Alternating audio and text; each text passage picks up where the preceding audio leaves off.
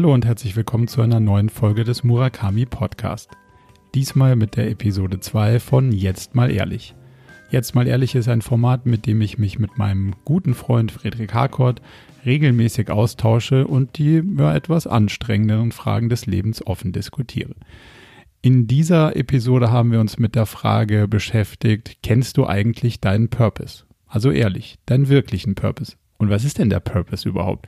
Geht es darum, was man erreicht? Geht es darum, wie man es erreicht? Oder geht es vielleicht sogar darum, gar nichts zu erreichen? Die Fragen haben mich irgendwie ganz gut beschäftigt und die haben wir in der Episode mal beleuchtet. Darüber hinaus haben wir uns zum Thema Online-Marketing ausgetauscht, was gerade so die neuen und spannenden Themen sind, was gut funktioniert und was nicht. Und wir haben eine Herausforderung beleuchtet, die Freddy hat, nämlich einen alten Freund, den er aus Wiesbaden kennt und damals nicht so gut behandelt hat, irgendwie wieder zurückzugewinnen und ähm, wieder eine Verbindung zu ihm aufzubauen, die in den letzten Jahren eingeschlafen ist. Jetzt aber viel Spaß mit der Episode 2 von Jetzt mal ehrlich.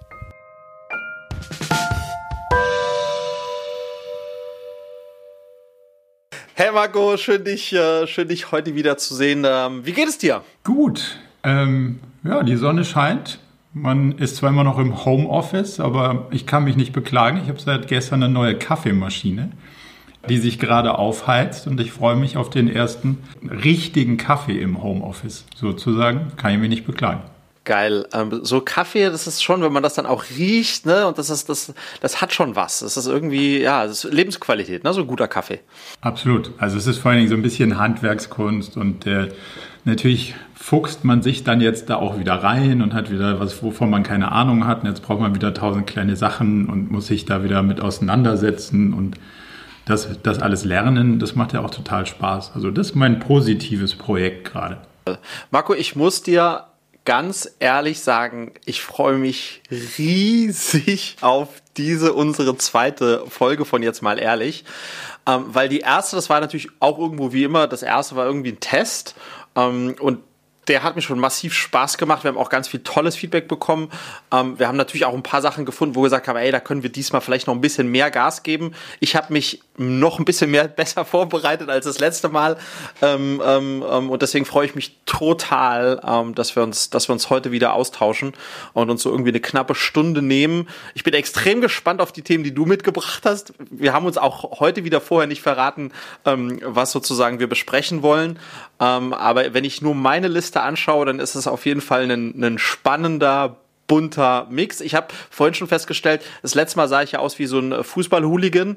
Ähm, heute ähm, heute habe ich mich ein bisschen dir und deinem eleganten Vorder- und Hintergrund angepasst. Aber ich freue mich sehr, dich zu sehen und gleich loszulegen. Ja. Ich freue mich auch. Das hat wirklich riesig Spaß gemacht und wir haben ja das erste Mal ähm, unser Newsletter verschickt. So ein Projekt, was ich seit äh, gefühlten vier Jahren, wahrscheinlich realistisch vier Jahren irgendwie vor mir hergeschoben habe. Ich habe äh, ange, angefangen, glaube ich, 2015, 16 irgendwie die ersten Anmeldungen einzusammeln und es hatte ich hundertmal auf der Liste und gesagt, das mache ich, das mache ich, das mache ich und dann habe ich es halt nie gemacht. Ähm, obwohl es in OKRs stand und obwohl mein Team gesagt hat, Alter, was ist denn jetzt mal mit dem Newsletter? Ähm, und ich habe rausgefunden, warum nicht. Und ähm, wegen den Unsubscribern, wegen den, ey, was ist denn das für ein, das ist viel zu lang, was soll denn das sein, wer soll denn das lesen? Und dann äh, habe ich es am Sonntag rausgeschickt und es kamen natürlich die Unsubscriber ohne Ende mit, äh, mit äh, was soll das sein? Ich habe mich dafür nie angemeldet. Und dann habe ich halt bei jedem nachgeguckt, sie haben sich halt angemeldet, aber man weiß es halt auch nicht mehr.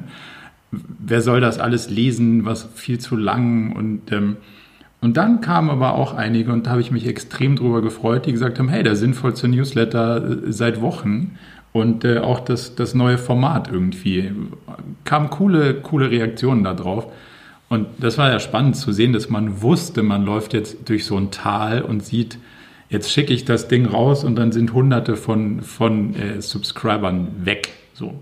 Auch Leute, die ich kenne, wo ich denke, Alter, du hast dich von meinem Newsletter abgemeldet, ich glaube, du spinnst. Ja, ja, total. Ja, ich glaube, man kann gar nicht umhin, als das dann irgendwie doch ein bisschen persönlich zu nehmen. Das ist auch, wenn ich ein YouTube-Video hochlade, äh, für das ich, äh, wie soll ich sagen, mir ganz viel Mühe gegeben habe und dann kriege ich Dislikes. Dann frage ich mich, Alter, wie, wie kann man das disliken? Ja, also das geht doch gar nicht. Man muss es ja nicht liken, aber man muss es jetzt ähm, zumindest mal Ja, nee, muss man, man muss gar nichts. Also das ist, glaube ich, der Teil des kreativen Schaffensprozesses. Ich mit mir muss damit im Reinen sein. Es gibt Leute, die mögen das und andere nicht. Und wir müssen die finden, die es mögen. Das ist, glaube ich, meine Ableitung. Aber es hat gut getan, es zu tun. Und ich freue mich darauf, schon den nächsten irgendwann zu verschicken. Toll. Marco, lass uns mal, ähm, anders als beim letzten Mal, so einen, so einen kleinen Icebreaker machen, ähm, den ich für uns beiden vorbereitet habe. Ähm, äh, sozusagen, den, der erfüllt den Zweck, dass wir beide irgendwie ankommen in diesem, in diesem unserem Gespräch. Ich habe auch mein Handy ausgemacht, ich habe alle Notifications ausgemacht, das ist schon mal wichtig, aber wir kommen ja aus so einem Strudel und nach unserem Call gehen wir wieder in so einen, so ein Hamsterrad rein und deswegen, um jetzt ein bisschen mental und gedanklich wieder, wirklich hier bei uns anzukommen, kleiner Icebreaker, ja? Okay. Zeit drüber nachzudenken. Ich hatte schon Zeit drüber nachzudenken, ähm, aber du kannst ja, du kannst ja das nächste Mal dann den Icebreaker mitbringen. Also ähm, beschreibe mir doch mal den Moment, in dem du zum ersten Mal deine Partnerin gesehen hast und was der Charakterzug oder die Eigenschaft war, der dich dann sozusagen so, der eine, der dich so gefesselt hat, wo du wusstest, oh wow, ja, it's her. Also wie war die Situation und was war so das, was, was, was sich, was sich so getriggert hat? Das finde ich total spannend. das ist natürlich, dazu müsste man ein Stück weit die Geschichte kennen, denn wir, wir kennen uns, sagen wir mal, zehn Jahre pre-Beziehung. Also ähm, aus dem Kennenlernmoment und das war ein Business-Kontext, also jetzt nicht so ein, nicht so ein richtiger Business-Kontext, wir machen jetzt hier einen Deal, sondern es war halt so eine, so eine Marketing-Kooperation, äh, die wir, keine Ahnung, es wird sicher 15 Jahre her sein, irgendwie gemacht haben. Ich habe so ein Online-Portal gemacht und habe da das Marketing gemacht und sie war bei Planet Sports für das Marketing zuständig. Und darüber hat uns dann ein Wiesbadener Freund connected und gesagt, hey, ihr könntet da mal eine Kooperation machen. Und dann bin ich Warum auch immer war ich in München damals ähm, und bin dann in dieses Büro rein und war von dieser Gesamtsituation auch so geflasht, weil es natürlich irgendwie, also du und ich als alte Wiesbadener Landjungs in Teilen, ähm, dann in München in so einem Internet, damals wahrscheinlich noch ein Stück Startup zu sein, das war schon irgendwie so faszinierendes Ding. Und, und dann hat sie mir so eine 30% Rabattkarte gegeben. Und das war irgendwie so, glaube ich, ein, ein, einer, einer der äh, Momente, wo ich gedacht habe, so, ach, guck, mal, das, das ist aber nett. So. Und dann hat sich das über, äh, über Jahre gezogen und ähm, die Karte hat sich lustigerweise auch wundersamerweise immer erneuert. Ähm, und äh, dann haben wir uns äh, in München wieder getroffen und äh, dann in Frankreich äh, zusammen Urlaub verbracht und der Rest ist Geschichte. Und wenn du jetzt diesen einen, sozusagen, das eine Merkmal, was du so besonders äh, an ihr schätzt, was dich irgendwie so gepackt hat, vielleicht auch noch bis heute, vielleicht aber auch nicht, was würde dir da einfallen?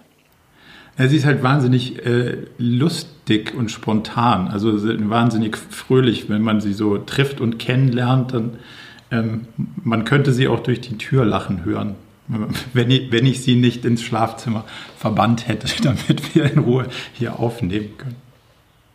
Dann erzähle ich hier kurz meinen einen Moment. Ähm, und zwar ähm, habe ich Julia auf einer Zugfahrt von München nach Paris kennengelernt. Ähm, das war ähm, in Karlsruhe ist sie zugestiegen und neben mir saß so eine andere Französin, aber eine recht unansehnliche. Und dann kam Julia so rein mit so einer Lederjacke, sie sah extrem cool aus. Und ich dachte so, wow, wenn die sich neben mich setzen würde und die hatte tatsächlich den Platz neben ihn, hat sich dann neben mich gesetzt und dann habe ich sofort massiv, weil ich auch damals Single war in einem kleinen Window, habe ich angefangen, sie anzubaggern. Und das, was mich so, be an, so begeistert an ihr, dass sie so, sie war, sie war total, sie wusste genau, was sie wollte. Ja, sie hat gesagt, sie hat mir so ausgestrahlt, okay, du kannst dir mal richtig schön an mir die Zähne ausbeißen. Nie im Leben wirst du bei mir Land sehen. Und ähm, dieses sozusagen, dieses, das ist eine starke Frau. Ähm, das hat mich total fasziniert, bis heute übrigens noch fasziniert. Und das war das, ja, das, das war so meine, äh, mein, mein, mein Gefühl, was ich hatte, als ich sie kennengelernt habe. Und äh, das ist bis heute so geblieben, ganz spannend eigentlich, ja. Ja, lustigerweise ähm, sieht man das ja ein Stück weit von außen auch in deinen, in deinen Vlogs. So der, der eine Moment, wo du dann sagst, so, ich habe dieses Flugzeugticket da in der Hand und, und dann Julia anrufen und sagen so, ey, krass. Und sie sagt, Freddy, don't, don't, don't do it. Don't, don't. ja. Das war schon sehr sympathisch. Marco, sind wir, sind wir, glaube ich, äh, ja, können wir beide dankbar sein, äh, so Partnerin zu haben.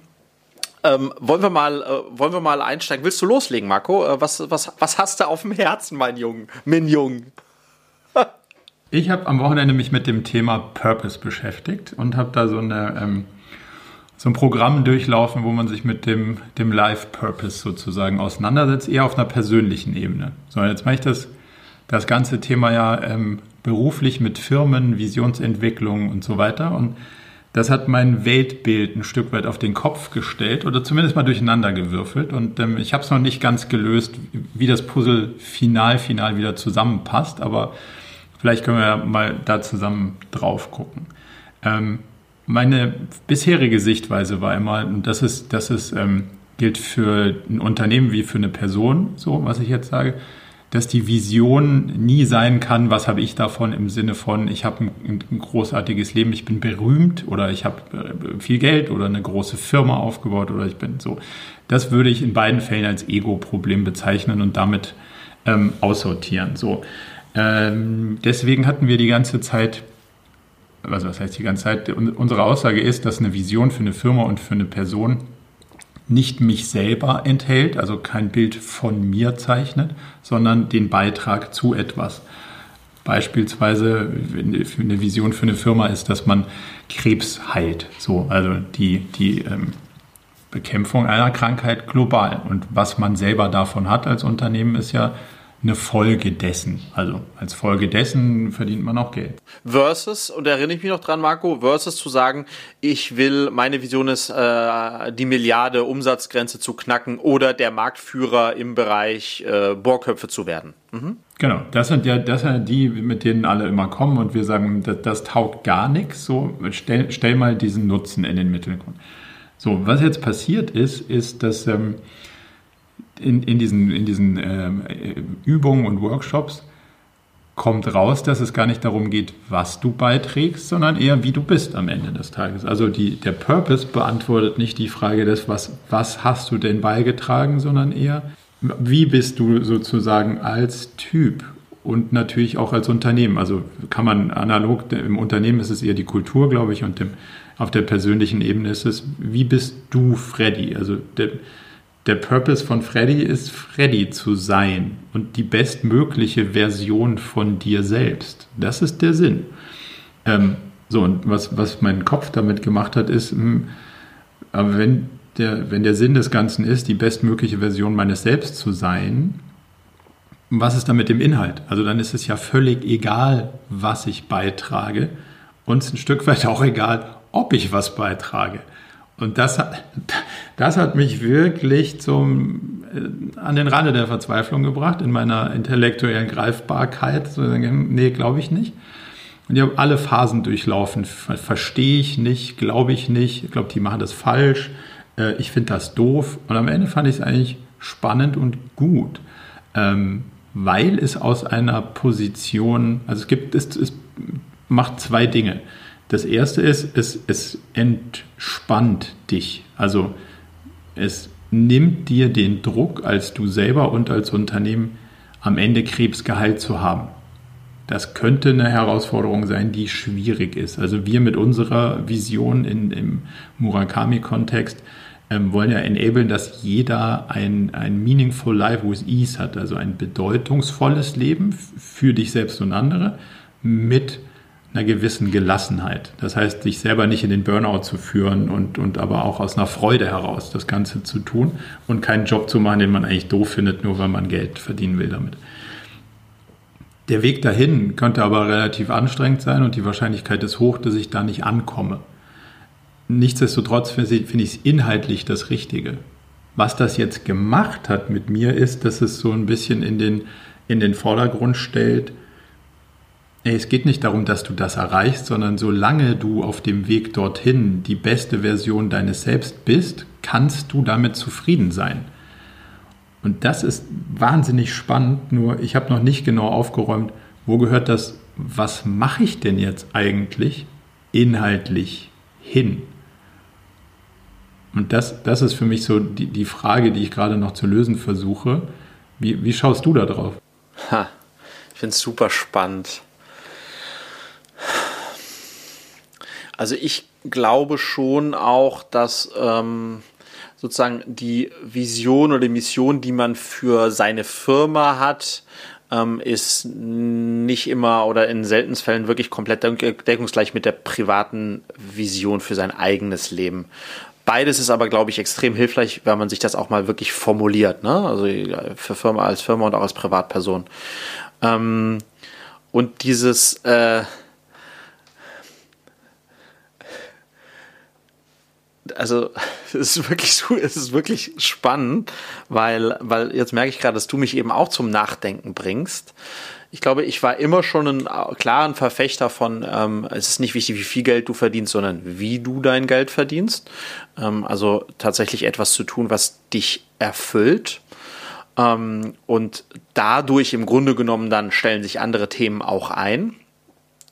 Ich glaube aber schon, dass äh, bei mir auch jetzt ganz individuell der Inhalt nicht so relevant ist wie das Doing selbst. Also sozusagen, wie soll ich das formulieren? Ich, ich ziehe unglaublich viel Freude daraus, zu kreieren, zu erschaffen, zu verändern. Und weniger entscheidend dabei ist, was das ist.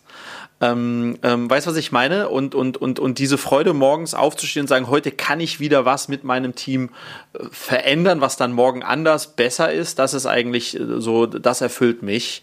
Ähm, und natürlich dann auch die, und dann natürlich auch unterschwellig, ohne dass ich es mir so oft bewusst bin, die Art, wie ich das mache, ja. Ähm, ähm, mich dabei eben nicht zu verbiegen zu müssen, mit Leuten zusammenarbeiten zu können, die, die, ähm, die ich, mit denen ich so im Team zusammenarbeite, dass ich dass mich das auch die Zusammenarbeit erfüllt und so weiter, ja. Hm.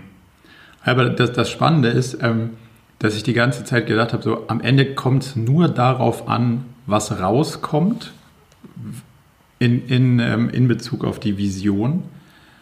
In der Welt darunter sind wir ja ganz anders. Also in dieser OKR-Welt sagen wir ja, solange du einen richtigen Plan hast und dir richtig Mühe gibst und dir sauber überlegst, was du tun willst und das konsequent auch tust, ist es egal, was rauskommt, weil es kommt das raus, was rauskommen konnte, mehr nicht. Und jetzt in, der, in, dieser, in diesem Shift passt das viel besser dazu, weil du sagst, wenn du dein volles Potenzial entfaltest und Teil deiner, dieses Konzept nennt sich Four Desires und äh, Rod Stryker ist der Autor, also sehr, sehr begnadeter Typ wenn du diesen vier Bedürfnissen, die du hast, und eins davon ist, den, den positiven Beitrag zu leisten zu etwas größerem Ganzen, wenn du dem nachkommst, was du nicht anders kannst, weil es eins deiner Core-Bedürfnisse ist, dann wird da was Gutes bei rauskommen. Und wenn du dich nur bemühst, all zu deiner besten Version deines Selbst zu werden, kommt eben so gut was raus, wie es rauskommen kann. Und das stellt so ein bisschen in der Pyramide das, wie du sein willst, über das, was du erreichen willst. Wobei ich trotzdem, ich würde es nicht streichen wollen, weil mich selber nicht fokussieren zu können über einem größeren Ganzen, hilft mir das jetzt dabei? Das, das, wär, das wäre schade, wenn es immer nur darum geht, so, solange ich Spaß dabei habe, kann ich alles machen. Das würde mir wieder zu wenig Orientierung geben. Aber die Spitze der Pyramide ist, glaube ich, nicht mehr das, das, was bei rauskommt, sondern das, wie man es tut. Und im, im, im, im, Unternehmenskontext würden wir diese, diesen Purpose als Culture Code über die Vision stellen und sagen, die Vision ist der inhaltliche Treiber, aber was mich morgens wirklich aus dem Bett bringt, ist unter uns, ich kann nicht anders. Also eins meiner Core-Bedürfnisse ist, irgendwas zu kreieren, irgendwas beizutragen, sicher auch ein bisschen Geld zu verdienen, Sicherheit, ein bisschen Spaß zu haben. Das sind alle die Sachen, die dazugehören. Aber am Ende des Tages kommt es vor allem darauf an. Und dann will ich die Energie ein Stück weit gerichtet in, in, in, eine, in, ein, in ein Was investieren, damit das dann auch Nutzen stiftet und die Wahrscheinlichkeit hoch ist, dass was bei rauskommt. Aber der, der alleroberste Faktor ist, glaube ich, und das dreht sich gerade in meinem Kopf, eher so dieses, dieses wie soll es denn sein am Ende des Tages? Also wie will man da hinkommen? Und das ist, wow, das hat sehr viel gearbeitet in, in, in, äh, in mir. So. Ich glaube auch, Marco, das Was ist eigentlich trotzdem viel leichter als das Wie. Weil, weil das Was ist, verstehst du, es ist eine Mega-Vision zu sagen, wir wollen so vielen Menschen wie möglich dabei helfen, ein schlankeres und gesünderes Leben zu führen. Da wird jeder sagen, oh wow, ja und Amen. Aber über das Wie, bei dem Wie ich das mache, ähm, äh, da wirst du immer logischerweise auf Leute treffen, die das scheiße finden oder die du, denen du dann äh, nicht gefällst, wie du es machst und so weiter. Ähm, und das ist, das ist die echte, das ist eine echte Herausforderung. Am Ende des Tages auch ohne sozusagen äh, sich so, zu sehr beeinflussen lassen von den, von, von den äußeren Faktoren und, und Leuten in deinem Umfeld, da tatsächlich auch so dein, dein Wie sehr selbstbestimmt ähm, auch festzulegen. Weißt du, was ich meine? Hm. Also ich glaube, man muss, das, das ist das, was mir so schwer fällt. Die Fragen des Warum und des Wie lassen sich auf unterschiedliche Arten ja ähm, beantworten. Und das Wie, von dem wir gerade sprechen, ist ja nicht so der strategische Teil des Wies. Also welche Sachen muss ich nach welchen Sachen erledigen, sondern auf welche Art und Weise will ich das tun? Will ich irgendwie offen und ehrlich sein oder will ich ein bisschen rumschubsen? Diese Art von wie. Und die ist schwieriger zu definieren und die ist auch die schwierigste, sich dran zu halten. Weil das siehst du ja in diesem ego-getriffenen äh, Business-Umfeld, wird dann doch schon eher mal geschubst und gedrängelt, weil es dann doch um die Kohle geht oder um den eigenen Bonus. Und das finde ich nach wie vor das, was man auflösen muss. Aber cool, deine Sicht darauf mal zu kriegen. Ja, finde ich sehr spannend. Lass uns da auch äh, sozusagen weiter entlang hangeln, ähm, ähm, weil ich glaube, am Ende des Tages ist das ja auch die Frage, die uns ähm, ja ein Leben lang beschäftigt. Ne? Also das ist ja, das ist ja ein on ongoing Process, ja. Also wir forschen da weiter und wenn ich, wenn ich neue Erkenntnisse habe beim Zusammenbauen des äh, Weltbilds, dann teile ich die gerne.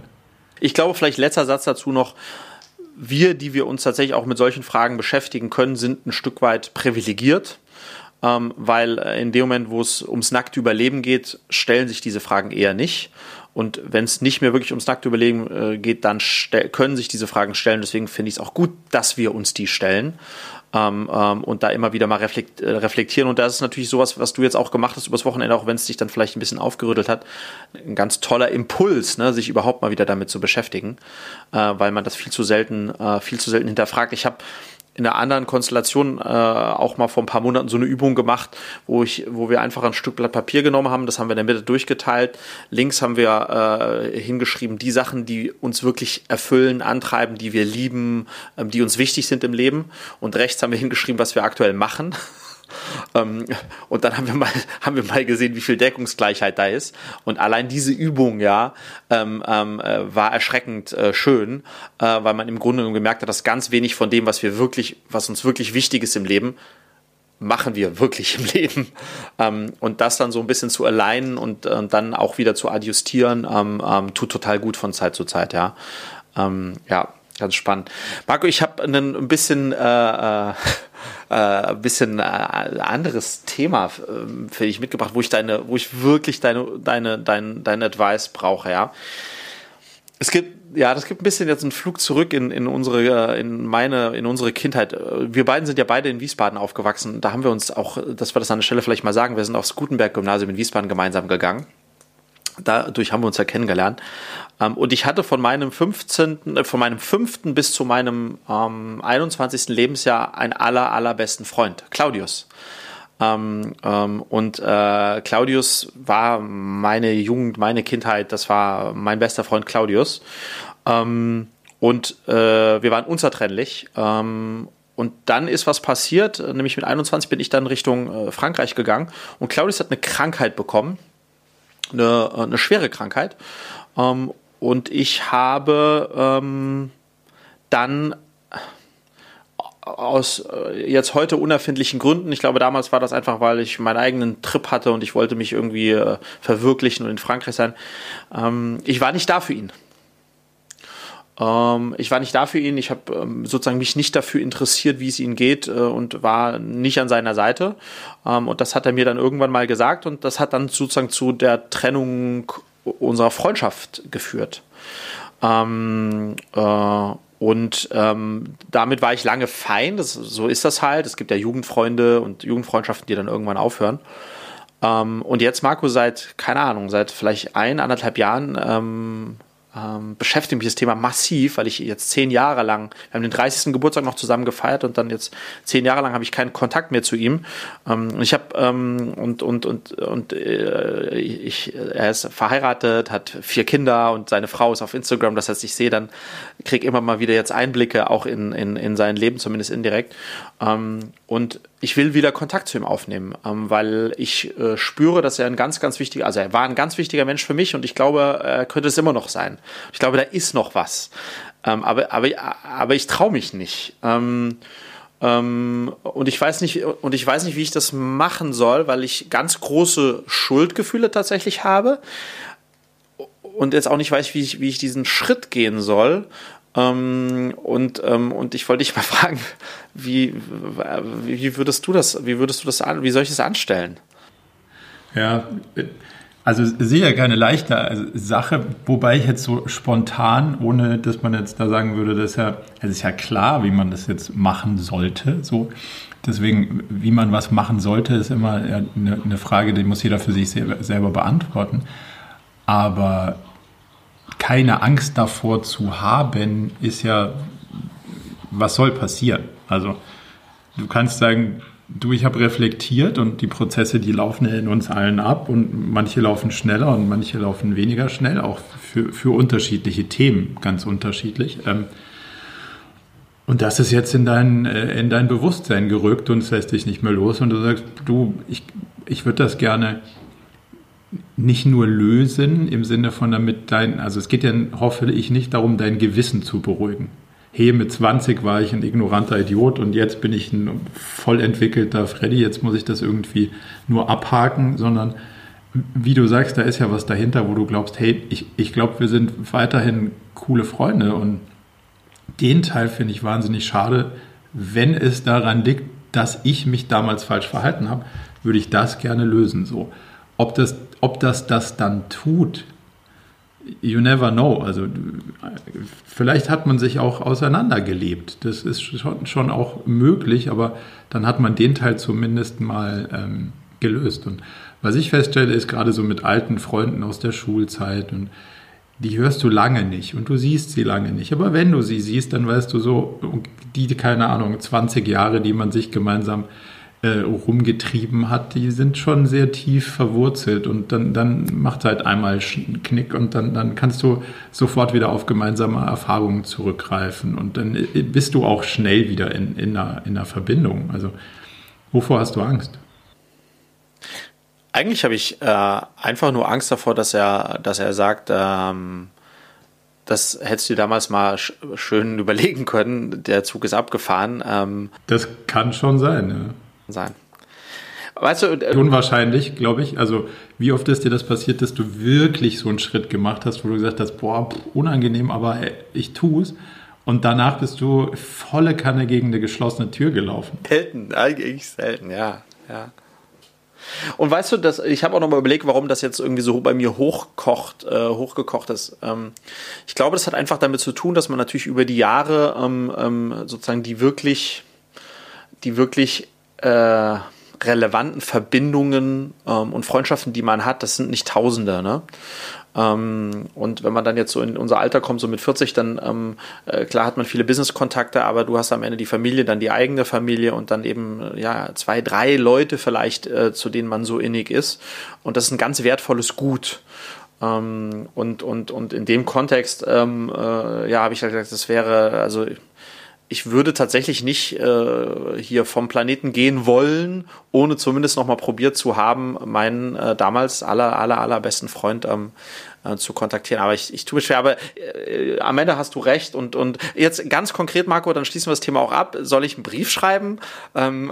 Lustig. Also genau das hat, genau das war mir jetzt im Kopf so. Ähm, ja, also, weil so ich bin, bin mittlerweile großer Freund von Long-Copy-Formaten. Also dieses alles, was man versucht, ha, ich habe mal eine Skizze gemacht und das nennt sich dann PowerPoint und dann zeigst du es drei Leuten und die haben irgendwie 18 Sachen verstanden, aber keiner das Gleiche. Das ist ja mit so im He eine kurze Insta-DM oder weiß der Geier was. Da kann schon auch viel missinterpretiert werden. Mal kurz auszulegen, warum man sich da jetzt irgendwie so wirklich, wirklich Gedanken zugemacht hat und was das, was das in dir gemacht hat das ist, glaube ich, der, der coolste Weg, den du haben kannst. So, und dann kannst du sagen, weiß nicht, ob man in einem Brief einen LinkedIn, äh, hier so ein, so ein YouTube-Video-Link dazu schreiben kann. Das wäre auf jeden Fall mal eine, eine, lustige Sache, aber dann, dann sieht er ja auch noch mal ein Stück weit, hey, du hast dich wirklich mit dem Thema auseinandergesetzt und zwar dir tief und dann kann ja jeder für sich selbst entscheiden, will ich darauf jetzt einsteigen oder nicht und äh, also würde mich stark wundern, wenn die Entscheidung bei oder nicht landet, aber dann hast du zumindest mal die Tür aufgemacht und gesagt, ich habe es für, mich verstanden, ich habe mich doof verhalten. Oder ich mache einfach einen Podcast, in dem ich erzähle, wie, wie, sehr, wie sehr es mir leid tut, dass ich damals ignorant war. Äh, okay, Marc, also ich äh, danke für deinen Advice. Es hat mir A, gut getan, darüber zu sprechen. B, ähm, äh, hast du mir, glaube ich, jetzt den Schubser gegeben. Ich, ich mache das jetzt bis wir in 14, bis wir in 14 Tagen voneinander sprechen. Wieder miteinander sprechen. Machen wir das so? Okay, so, ähm, was hast du noch? Ich habe ein Thema. Ähm, da kannst du mir wahrscheinlich so ein bisschen deine Perspektive geben. Online-Marketing. Mal was Praktisches. Also nicht, nicht so philosophisch. Ich höre überall, der Traffic ist billiger geworden. Jetzt sind die Zeiten, keiner macht mehr Werbung, also keiner ist natürlich übertrieben, aber die Preise sind runtergegangen. So. Wir machen seit Jahren sehr, sehr viel Online-Marketing und haben noch nicht so wirklich beweisen können, welcher Channel macht jetzt was, sondern es ist so, ein, so eine wabernde Masse. Wir adressieren, glaube ich, teilweise die richtigen Leute, aber teilweise auch die verkehrten. Ähm, und wir können es noch nicht genau zuordnen. In den Zeiten, in denen das irgendwie so viel da raussprudelt, dass du sagst, boah, die ganzen Leads, ich weiß gar nicht, was ich mit denen machen soll, ist es auch schade, aber nicht ganz so schlimm. In den Zeiten, wo du nicht ganz so viele Links, äh, Leads rauskriegst, brauchst du ein bisschen mehr das Verständnis. Das generieren wir gerade und jetzt stelle ich fest, wir geben in den völlig falschen Kanälen, glaube ich, Geld aus. Ähm, mir fehlt aber in Teilen so ein bisschen noch so eine Idee, wo komme ich an neue Quellen. Also was für uns easy ist, ist äh, LinkedIn, native SEO-Reichweite, SEA. Also das ist so die, die natürliche Klaviatur des Online-Marketings. Das ist ein No-Brainer. Da brauchen wir, glaube ich, keine, keine Zeit drauf zu verwenden. Die Frage ist, wo sind die spannenden neuen Quellen? Also was ist mit, was kann Bannerwerbung für uns tun? Wie, wie spitz komme ich da an die Leute dran? die ja ein Special Interest haben, also sowas, jemand, der sich mit Wirtschaft zumindest im Weiteren auseinandersetzt. Und da haben wir im, im Targeting viel versucht, rund um Outbrain und Co. Alles Schrott. Also den Traffic, den wir da gekriegt haben, ist wirklicher, wirklicher Unfug. Ähm, aber ich weiß noch nicht genau, wo kriege ich den, den äh, wo ist der heiße, wo ist der heiße Scheiß im, im Targeting? was es heißt, interessierte Leute mit interessantem Content in Verbindung zu bringen. Ich glaube, das ist die konkrete Frage. Und du bist ja da sozusagen viel, viel tiefer drin und seit vielen Jahren. Und deswegen wollte ich mal einfach deinen Blick für, was, was glaubst du gerade, wie entwickeln sich Traffic-Preise, wie entwickelt sich das alles, wo, ist, wo geht gerade was, was macht Facebook noch Sinn oder nicht? Und so, was sind deine Five Cents? Also für uns ist gerade wirklich tatsächlich Goldgräberstimmung. Ähm, also es ist, äh, das ist natürlich jetzt auch im, Kontakt, im Kontext der, der aktuellen äh, Corona-Krise zu sehen. Ähm, aber wir haben jetzt wieder Channels äh, für uns entdeckt, die ganz lange gar nicht funktioniert haben, ja. Ähm, wobei ich glaube, dass das die Channel-Frage sicher die eine, aber die andere Frage ist auch die Ansprache. Ich will jetzt mal ein bisschen da ein bisschen mini-tiefer eintauchen Klar, man muss auch immer abschichten oder den Unterschied machen zwischen B2B und B2C. Aber am Ende sind es alles Menschen. Ähm, und insofern, insofern äh, die vor einem Endgerät sitzen und erreicht werden wollen. Deswegen äh, mache ich jetzt sozusagen äh, die, den, den Praxis, äh, die Praxis ähm, Einblick aus meinem B2C-Geschäft, aber ich glaube, man kann das, man kann das, den, den Transfer auch für B2B machen. Was wir gemerkt haben, ist jetzt, als ähm, die Krise an, also Punkt 1. Ähm, ich glaube, es ist nicht nur entscheidend, wo du wirbst, sondern wie du wirbst. ähm, und wir haben jetzt, wir merken das immer wieder, wir haben jetzt ähm, zwei Werbemittel gehabt in den letzten sechs Wochen, die eingeschlagen sind wie die Bombe. Das erste Werbemittel war, bleib zu Hause, bleib fit. Und diese Aussage hat uns CPOs, äh, CPCs beschert, wie wir sie seit Jahren nicht gesehen haben. In einem Umfeld, in dem natürlich auch fairerweise wesentlich weniger Leute geworben haben als noch vor einem halben Jahr. Ja? Und wo spielen wir primär aus? Wir spielen primär auf Facebook und Instagram ähm, unsere Werbemittel aus, haben aber jetzt auch gerade gemerkt, dass Google Display auch super äh, gerade funktioniert, slash ganz geringe Klickpreise hat, ja. So, das heißt, wir sind gestartet, als eigentlich der Lockdown anfing, mit bleib zu Hause, bleib fit. Wir haben auch eine Kampagne gemacht zum Thema äh, jetzt Immunkräfte stärken und sozusagen das Virus äh, nicht krank werden. Das hat die Leute nicht annähernd so sehr interessiert wie äh, das Thema, ich will mich zu Hause noch bewegen. Lustigerweise ist für mich, für uns ein extrem guter Indikator immer Bild.de. Das heißt, ich bin wirklich jeden Tag eine halbe, ja, ich bin jeden Tag eine halbe, dreiviertel Stunde auf Bild.de und schaue mir an, was oben steht, weil die, die optimieren ihre Seite nur nach Klicks. Und ähm, die haben eine riesige Redaktion, die sich über nichts anderes Gedanken macht, als was beschäftigt das Volk. Ähm, und dann haben sie eine These und das schmeißen sie ganz oben hin. Und wenn das das Volk wirklich das beschäftigt, dann klickt das und bleibt das lange oben und ansonsten verschwindet das sehr schnell, sehr tief. Das heißt, Bild.de ist ein ganz toller Indikator, um zu sehen, ähm, was, was glaubt Bild, was das Volk beschäftigt und dann was beschäftigt wirklich das Volk, weil das bleibt dann lange oben. So. Und das hilft uns im B2C massiv, weil diese Themen greifen wir dann auf ähm, und äh, adaptieren die rüber in unsere Werbemittel. Das heißt, wir haben Bleib fit, bleib zu Hause genommen. Äh, bleib zu Hause, bleib fit, das hat super funktioniert. Aber irgendwann waren die Leute überdrüssig und dann hast du auch auf Bild.de gesehen, verschwindet mit eurem Bleib zu Hause, wir wollen endlich wieder raus und dann hat unser Werbemittel ganz viel Shit bekommen und dann sind wir geswitcht rüber zu äh, kein Fitnessstudio, kein Problem, weil wir ja auch die Home-Fitness-Variante äh, sind, right? Und das hat dann auch wiederum getriggert, weil es die Meldung kam, die nächsten sechs Wochen werden die Fitnessstudios ähm, äh, äh sozusagen weiterhin nicht aufmachen. So, was will ich damit sagen? Ich glaube, es ist ganz wichtig, dass man eine Kernaussage trifft in einem Claim oder wie auch immer, die, die, die den den Kunden da abholt, den Interessenten da abholt, wo auch wirklich ist. So. Ähm, was wir. Das ist spannend, dass du Bild.de als Indikator nutzt. Also würde, das ist sicher eine Frage der Zielgruppe, klar, aber die, die Frage ist, geht das mit dem Handelsblatt oder der Wirtschaftswoche auch, meinst du? Ganz genauso, ja. Weil am Ende des Tages sind, sind die ja nichts anderes durch ihre, durch ihre Metrik, die dahinter liegt, als ein großes Umfragetool. Die fragen jeden Tag auf ihren Seiten, was interessiert euch, das oder das? Und das, was nicht so sehr interessiert, wandert nach unten. Und das, was interessiert, ja, und was interessiert, bleibt oben. Ähm, und insofern ist das, ist das, was das betrifft, ganz gut. Und dann, ähm, glaube ich, was auch noch im zweiten Schritt wichtig ist, wir haben ein Tool eingeführt, der das super funktioniert, das, das nennt sich bei uns der Abnehmrechner. Da kannst du herausfinden, wie viel Kilos du abnehmen möchtest. So, das heißt, wir haben ein Werbemittel, wo wir sagen, hey, ähm, willst du Gewicht verlieren und wie viel willst du verlieren? Das ist ein mehr generisches jetzt, ja. Und dann haben wir dahinter geschaltet einen Abnehmrechner. Und dann sehen, da fragen wir dann Sachen ab. Willst du Sport machen? Wie viel Sport willst du machen? Willst du und so weiter und so fort?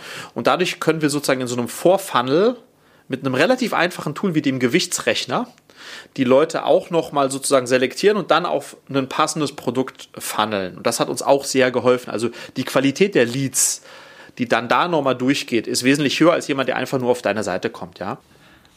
Nochmal eine Frage zu dem Display, weil Display ist für uns mega spannend, haben wir aber bis jetzt immer so ein bisschen ignoriert.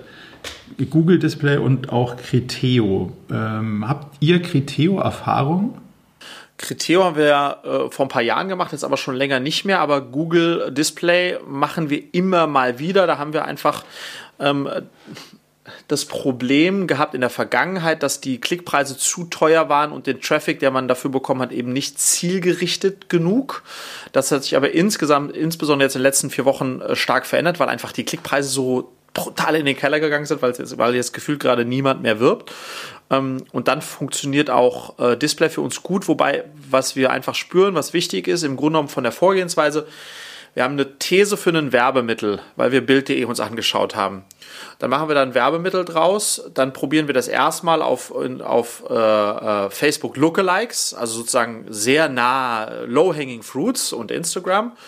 Und wenn wir merken, dass dieses Werbemittel, also das heißt die Kernbotschaft, ähm, tatsächlich auch funktioniert und triggert, dann gehen wir damit äh, raus in Display, theoretisch, und verlängern aber immer diese Werbemittel, die ja sich dann auch alle gleichen, ähm, wiederum auf die Website. Das heißt, wenn die Kernaussage bleibt, zu Hause bleibt fit, ähm, auf dem Werbemittel ist, dann findest du die dann auch wiederum bei uns auf der, auf der Landingpage.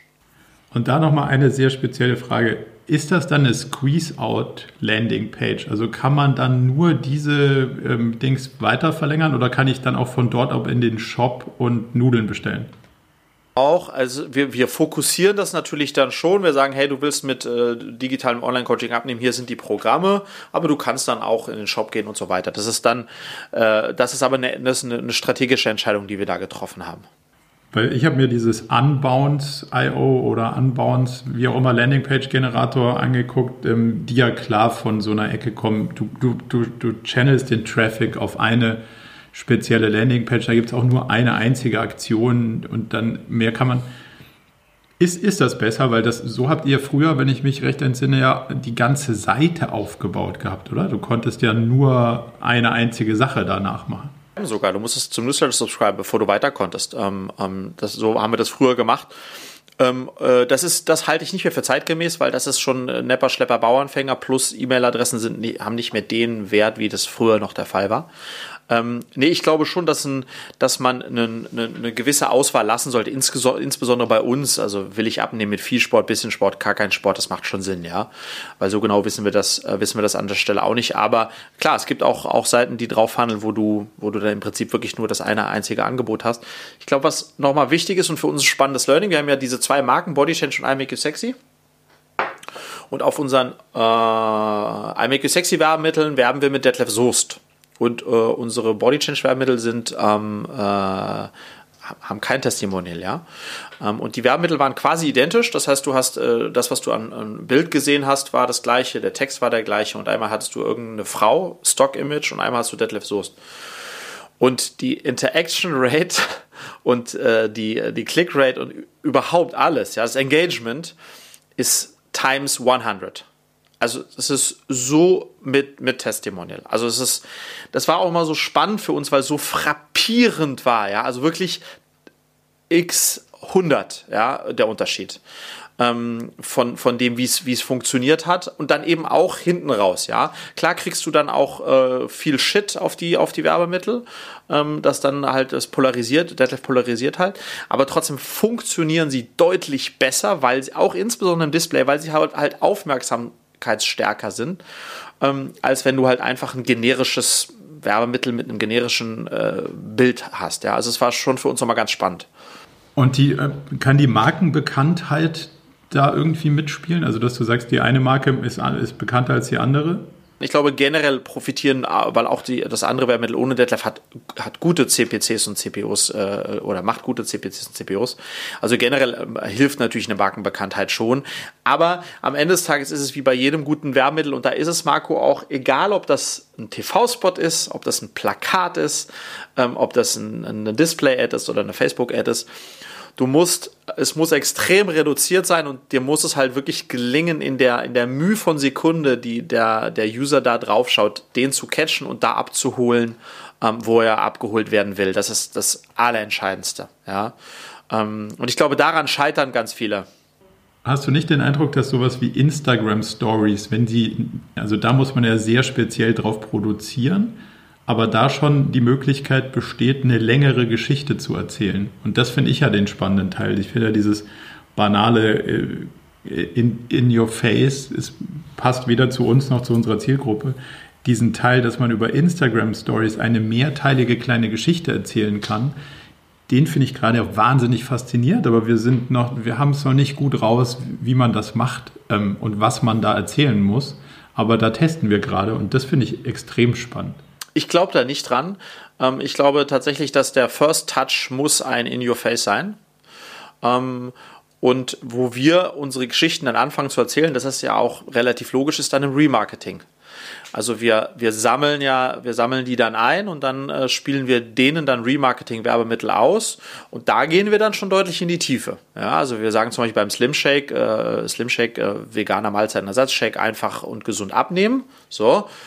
Und dann auf den Werbemitteln, die im Remarketing folgen, erzählen wir die Geschichte. Da gibt es ein Video von Julia und mir, wo wir sagen, warum haben wir den überhaupt gemacht und so. Aber das ist dann sozusagen erst im, in der zweiten, dritten, vierten Ansprache des bereits interessierten Kunden vorne raus würde das, äh, würde, würden wir damit Geld verbrennen, wäre unsere, ist unsere These. Okay, ja, spannend. Also haben wir noch nicht, haben wir noch nicht getestet lange genug, aber wir probieren es mal. Aber das ist, wie gesagt, ich fand nochmal das, das Testimonial-Thema so spannend, ähm, dass tatsächlich äh, da zwischen den eigentlich identischen Werbemitteln so ein, so ein großer Unterschied liegt, ähm, was, äh, was, was auch das äh, am Ende die Conversion und auch die Clickrate betrifft, ja.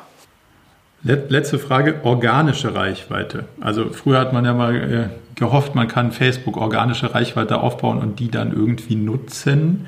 Wir haben mini-organische Reichweiten bei Facebook und bei LinkedIn, aber die sind irgendwie halbwegs, wenn man die mal so auslevelt, ähm, Facebook funktioniert zero organische Reichweite, also gar nicht.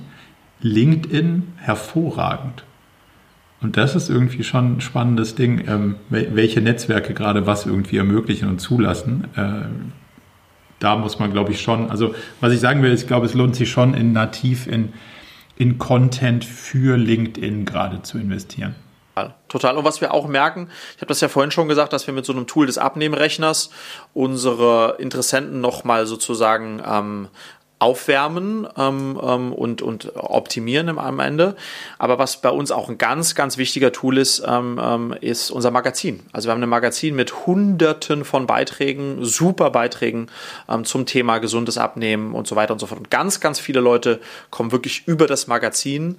Da leiten wir sie auch hin ähm, und, äh, und informieren sich dann dort, um dann später zu kaufen. Ja, ähm, also ich glaube, da Content, Bewegtbild-Content, Blog-Content ähm, ist, ist insbesondere, wenn man ein Produkt hat, was jetzt kein Affektkauf ist, ich brauche ein weißes Unterhemd, da brauchst du mehrere Touchpoints und, und Trust muss aufgebaut werden und, und so weiter. Äh, da glaube ich immer noch, dass das Content auch in Form eines Blogs oder auch YouTube. YouTube ist auch ein äh, sehr, sehr spannender Channel, tatsächlich mehr und mehr spannender Channel auch für, für, für Online- und Performance-Marketing, ja.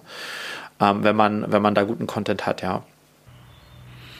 Lass, lass uns mal zu einem anderen Thema springen. Ähm, Corona und seine positiven Folgen. Wir haben schon ein paar Mal uns darüber ausgetauscht, das wird was ändern. Und also ich merke, es ändert in mir ganz viel. Nämlich dieses in der Gegend rumfahren, fliegen, was auch immer, reisen reist, ist ja gerade immer, immer weiter weg von allem, weil je mehr Zeit man damit verbringt, eben nicht zu reisen, sondern zu Hause zu sein und all diese Sachen per Zoom zu erledigen. Es macht es ja normaler und die Resistenz auf der Gegenseite nimmt immer mehr ab. Ich hoffe, dass das eine der, der positiven Effekte bleiben wird, dass man, und sei es sogar in der gleichen Stadt, also ein Termin von einer Stunde Realtime Face-to-Face wahrzunehmen, in der, also in einer Stadt wie München, dauert halt drei Stunden, wenn du, Pech, wenn du, wenn du Pech hast. Und äh, die Wahrscheinlichkeit ist hoch, dass das so ist. Demzufolge glaube ich schon, dass das zum Beispiel einer der, der sehr, sehr positiven Effekte bleibt. Und es ist so viel entspannter, wenn man nicht dauernd auf die Uhr gucken muss, wann muss ich los, wo muss ich sein, sondern man ist in einem, in immer dem gleichen Umfeld was ich damit sagen will, ist, dass ich versuchen werde, auch danach die Zeit im Büro wieder so zu optimieren, dass man die nicht so auseinanderreißt und dauernd irgendwo, ah, jetzt muss ich los, jetzt äh, habe ich da und da einen Termin und dann ist eigentlich der ganze Tag im Eimer, weil man schon in einem ganz anderen Modus wieder gedanklich ist. Ja, ich glaube, es gibt, Marco, ähm, also die, die Corona und diese Krise hat ähm, äh, ja in vielerlei Hinsicht auch große Effekte auf uns, unsere Gesellschaft und auch auf, auf die einzelnen Wirtschaftszweige. Ich glaube, es gibt Themen, zum Beispiel die Restauration, wenn die Restaurants jetzt dann langsam alle wieder aufmachen, dann werden die Leute wieder in die Restaurants äh, stürmen und sich freuen, endlich wieder ins Restaurant gehen zu können und so weiter und so fort. Ähm, aber ich hatte letztens jetzt am Berliner Flughafen, ich bin geflogen, sehr, sehr spooky. Ich war einer von vier Flugreisenden, habe dazu auch, auch dazu Vlog gemacht, es war sehr spannend.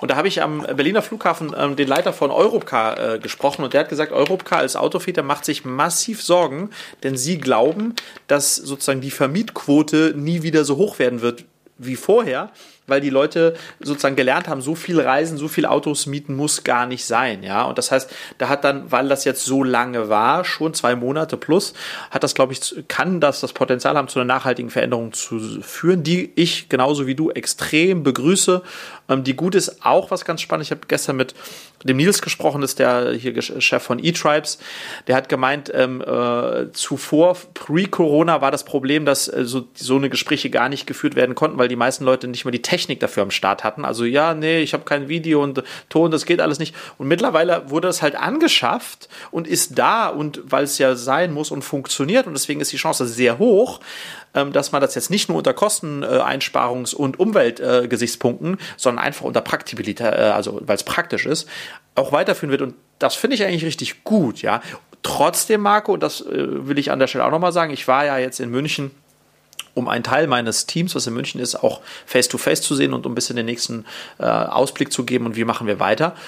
Und dieses dann jeweils äh, wir haben jetzt One-on-Ones gemacht, aber jeweils eine Stunde sich gegenüber zu sitzen mit anderthalb Meter Abstand, hat trotzdem natürlich nochmal eine andere Qualität. Ja, und es ist, äh, ersetzt, das eine ersetzt das andere nicht, aber ich finde es toll, dass Corona uns eigentlich jetzt da auch was aufgezeigt hat, was wir, was wir dann weiter sicher nutzen werden, ja.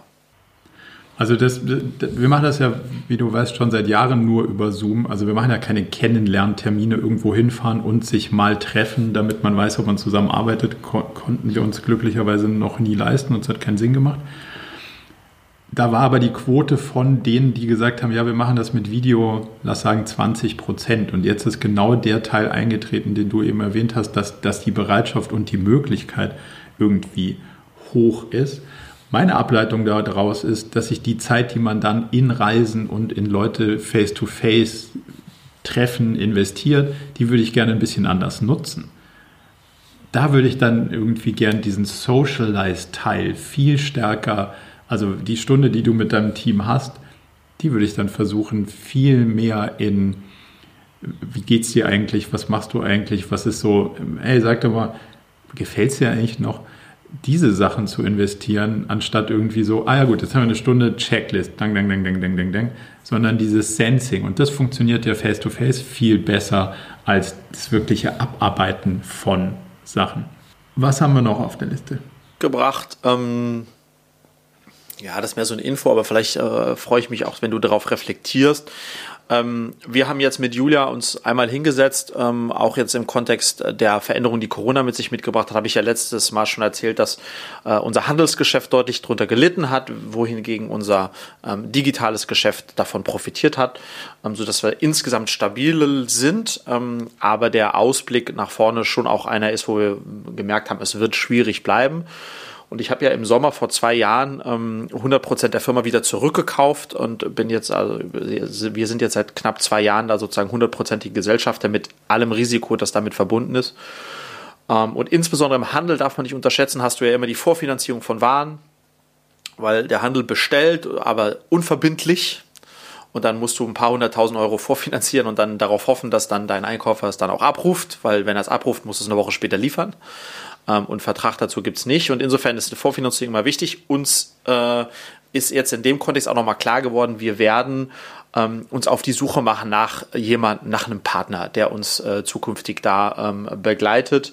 Ähm, und das hat eben den einen Grund, um dann doch ein bisschen das Risiko auch zu teilen. Ähm, ähm, äh, und eben auch den anderen, dass ich diese ganze Last nicht mehr, äh, wir diese ganze Last nicht mehr alleine so tragen wollen. Ja?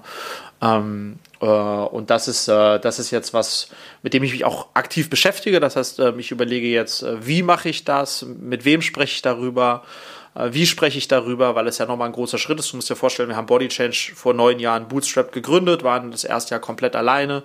Dann haben wir Investoren reingeholt, dann haben wir irgendwann einen Konzern reingeholt, dann habe ich jetzt alles zurückgekauft. Also wir hatten schon mal alle Konstellationen und ich kenne deswegen auch gut die Für und Widers. Ähm, aber jetzt für die nächste Phase in einem, sage ich mal, auch ungewisseren Umfeld, ähm, glauben wir, es ist es richtig und wichtig, da äh, sich ähm, ja, sich wieder zu verstärken. Ja, das ist so ein bisschen ja, das Thema. Als Partner in dem Kontext, also Investor, Exit-Partner? Am Ende ähm, äh, jemand, der ähm, mit ins wirtschaftliche Risiko geht und dann auch die wirtschaftlichen Chancen ähm, äh, davon, von denen auch profitieren kann. Ja, ähm, das heißt, sich beteiligt an dieser Firma äh, ähm, äh, und äh, ja, mit, mit allem, was dazugehört, ja. Als klassisches Wachstumsinvestment, also jemand, der sagt, oh, ich, ich sehe da zukünftige Chancen und ich möchte da partizipieren an der Upside. Das habe ich noch nicht ganz, noch nicht ganz überrissen. Ähm, das kann aber auch ein Stratege sein. Ja? Ob das jetzt äh, jemand ist, der in einem ähnlichen Sektor unterwegs ist äh, äh, und sagt, hey, äh, ihr habt da äh, Kompetenzen und Themen, die wiederum für mich spannend sind und da können wir uns dann gegenseitig helfen, neben dem bloß, bloßen monetären äh, Anteil ähm, glaube ich, kann das auch, kann das auch. Ich, ich bin da noch ergebnisoffen, ja. Ähm, ähm, und am Ende, glaube ich, hat es auch ganz viel damit zu tun, dass es passt, ja, weil das haben wir schon auch äh, festgestellt in der Vergangenheit. Es muss am Ende auch passen, ja. Also ich finde find das A, mega, das offen anzusprechen so. Das ist jetzt auch, normalerweise kenne ich das immer unter vorgehaltener Hand und hinter verschlossenen Türen, dass man irgendwie über mögliche Veränderungen ähm, diskutiert so. Also dafür schon mal großen Respekt und glaube, spannend, das zu dokumentieren ein Stück weit, wo dich die Reise hinführt. Also es kann ja von, von bis Möglichkeiten geben. Und es kann auch sagen, dass du am Ende sagst, ja, da bin ich wieder genau da angekommen, wo ich äh, angefangen habe, nämlich ich behalte die Bude und äh, bleib der alleinige Treiber, weil alle Gespräche sind in Richtung gelaufen, die ich dann am Ende doch nicht haben wollte. Auch das ist ja möglich. Ähm, ich glaube, das ist eine wahnsinnig spannende Reise, die man, die man jetzt hier auch in dem Format gut dokumentieren kann. Aber cool, schon mal sie vorne anzufangen gemeinsam und, und den Schritt zu gehen, ohne dass du jetzt sagst, der Plan ist genau XYZ. Marco, ich wollte noch mal äh, ein, klein, ein kleines Mini-Thema mit dir teilen. Ich weiß nicht, ob du es mitbekommen hast. Ähm, ich mache gerade aktuell eine 30-Tage-Sport-Challenge. Ähm, ich bin an, an Tag 3 gescheitert. Ja, siehst du, du bist an Tag 3 gescheitert, das ist natürlich schade für dich. Und zwar die 30 Tage Sportstellung sieht wie folgt. Ich habe die mir zusammen mit äh, äh, der Johanna bei uns im, bei, bei uns im Bodychange-Team überlegt, ist, dass wir, dass wir, wir sage ich jetzt schon, weil wir, Johanna und ich hatten die Idee und jetzt machen es aber ganz viele andere auch, auch aus dem Bodychange-Bereich, ähm, ist, dass wir sagen, 30 Tage lang jeden Tag 20 Minuten Sport, egal was für ein Sport, egal was, und das 30 Tage lang durchziehen. Ähm, und ich bin jetzt am Tag 21 von 30 und ähm, das macht groß, also es macht unglaublich viel Spaß. Es gibt dann auch auf Instagram so ein Hashtag, wo alle, die das machen, dann den dann nutzen und dann motiviert man sich da ein Stück weit gegenseitig. Ich poste zwar nicht alle Tage, aber trotzdem ist es schön dabei zu bleiben. Und das Spannende ist, ich merke jetzt schon nach 21 Tagen Sport am Stück, ähm, dass ich davon, ähm, das wird weitergehen. Also ich werde jetzt da nicht 60, 90, 364 Tage lang Sport am Stück machen, aber es wird mir wesentlich leichter fallen, öfter Sport zu machen im Monat. Und das ist eigentlich so ein bisschen meine Überleitung auf ein Buch, was ich dir unbedingt empfehlen wollte. Ähm, nämlich äh, Tiny Habits, The Small Change That Changed Everything von BJ Fogg. Und das ist ein super Buch, weil es im Grunde genommen, das ist eine Theorie von ihm, ähm, zeigt, dass mit kleinen Veränderungen ähm, man am Ende des Tages ganz viel verändern kann.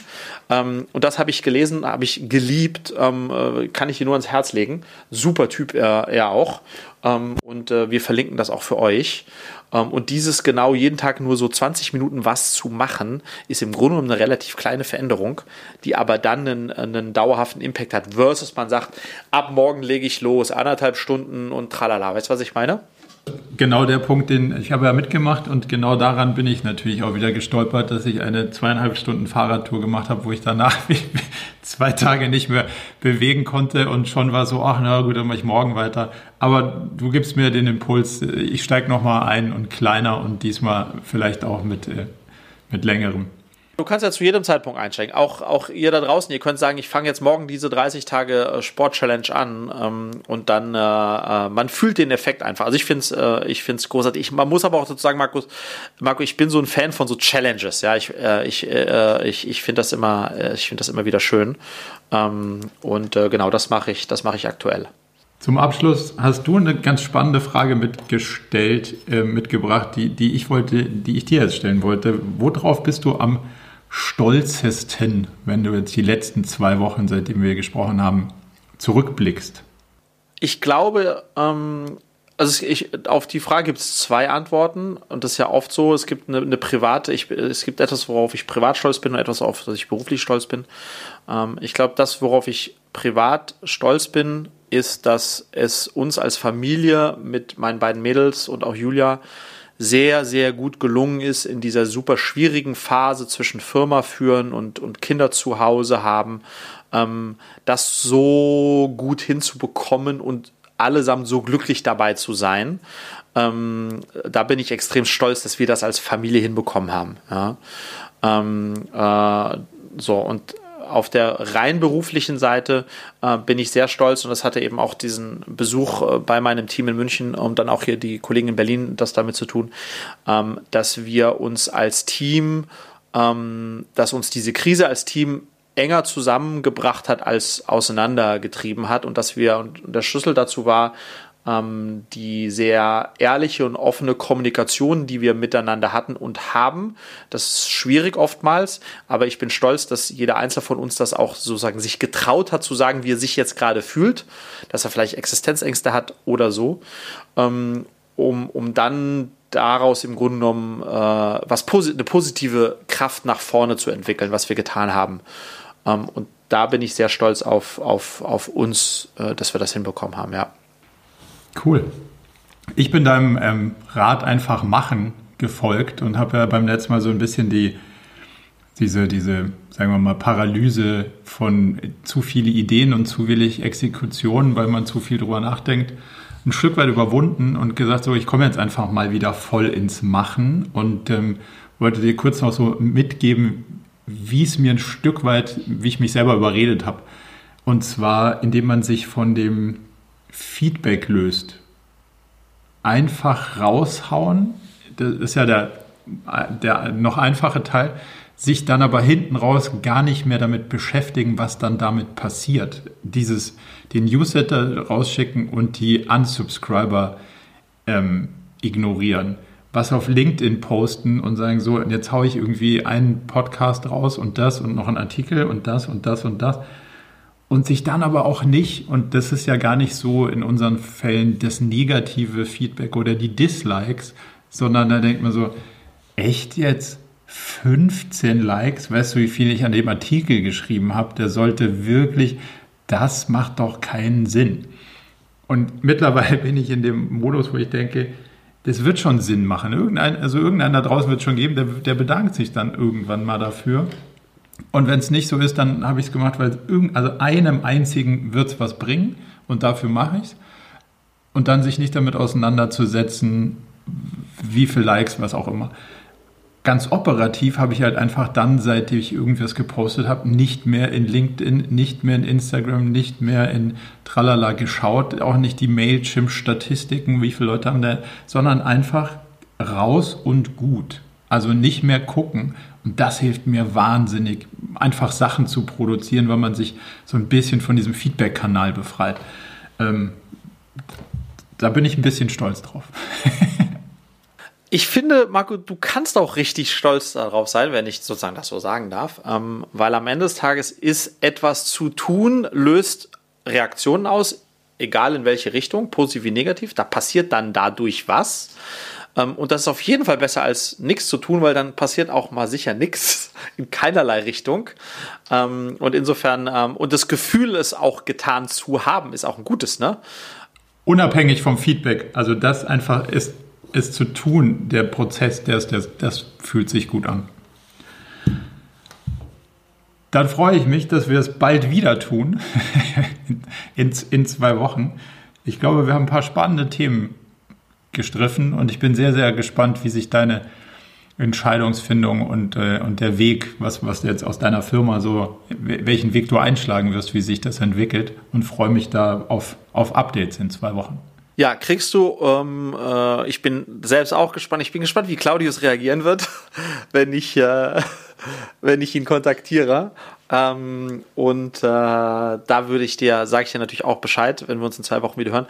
Marco, ähm, es war mir ein Fest. Ich wünsche dir einen wundervollen Nachmittag und äh, wir hören uns. Danke, bis bald. Servus, ciao. Zum Abschluss noch ein kleiner Hinweis in eigener Sache. Wir versuchen ständig herauszufinden, wie das mit dem Unternehmertum und dem Management heute eigentlich wirklich geht.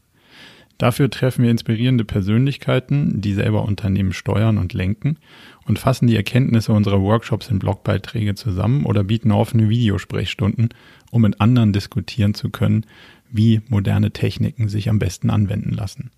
Alle Infos dazu bekommt ihr regelmäßig in unserer Mailinglist unter murakami.com slash newsletter. Meldet euch am besten gleich an, damit ihr nichts mehr verpasst.